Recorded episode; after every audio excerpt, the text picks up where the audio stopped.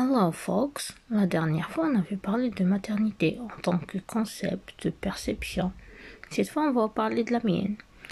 Mon périple a commencé pour découvrir la grossesse, c'était en été. Je n'ai pas cherché à quoi cela va ressembler en fait. J'étais plus sur le développement du bébé, du fœtus, faire du shopping en ligne, à faire de la marche, des séances de kiné pour préparer mon accouchement. Je suis restée sur mon équilibrage alimentaire, à faire des écarts de part et d'autre.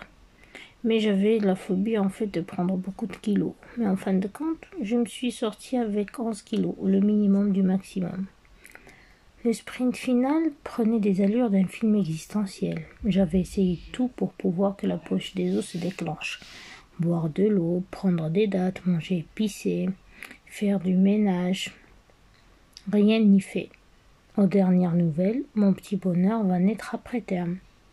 Une consultation dans la clinique lors d'une matinée du mardi. La situation n'a pas changé. Mon petit cœur est très bien logé. Il attend le soleil, le beau temps le printemps. La maman était angoissée par le temps qui file et que la date d'accouchement s'éternise. Son congé lui filait entre les doigts. J'étais dans la bonne humeur, la bienveillance. Je rigolais, j'essayais de détendre l'atmosphère. La décision été prise, une hospitalisation le jeudi pour un éventuel accouchement vendredi. Et c'était en fait au plus tard le vendredi en fait. La valise était prête pour ce mini voyage. La maman m'accompagna. On était dans la chambre, on vit sur les collines. Un temps printanier. Mon papa et mon chéri amènent le café, on discute.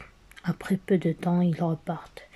Je ressentais une joie immense. Je suis arrivée ou, fin, ou enfin presque arrivée à la destination finale. Ma rencontre avec mon petit bonheur était imminente. L'infirmière passe dans la soirée.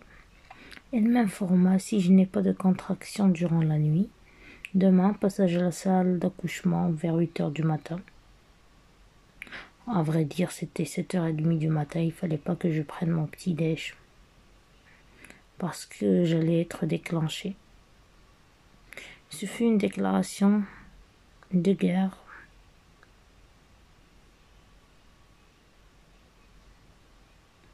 ce laps de temps, en fait, où je suis restée silencieuse, je me suis rappelé le, en fait, tout le processus.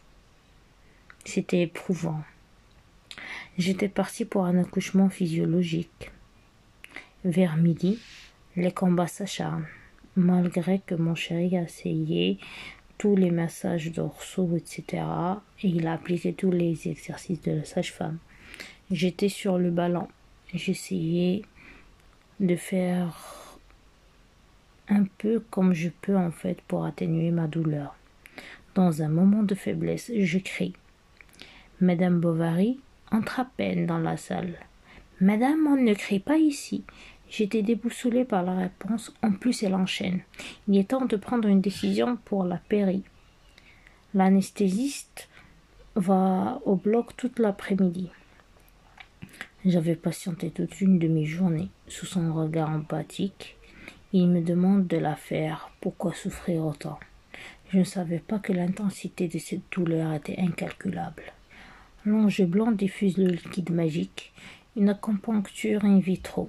Le corps vibre, on dirait on m'a administré une matière létale. Le corps s'alourdit, il frissonne. D'un coup, la chambre s'est assombrie une collaboration avec Hitchcock. Entre-temps, mon chéri est revenu. Il a pris des nouvelles de la maman. Elle était très inquiète, presque toute une journée. Le peu de force que j'avais, où je m'inventais à en avoir, j'ai envoyé des messages vocaux pour l'encourager et la rassurer surtout. Ce jour-là, on était deux à accoucher, moi et la maman.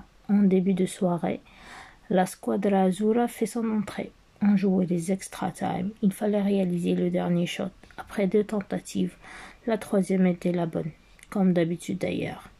Mon petit lumen était là, corps à corps. Je ne veux pas être idyllique et, vous dire que c'était un moment magique. Je sentais la douleur, mais la joie l'a emporté en voyant ce petit bonheur. It was the perfect time to take the first selfie of our family. Cheers, guys.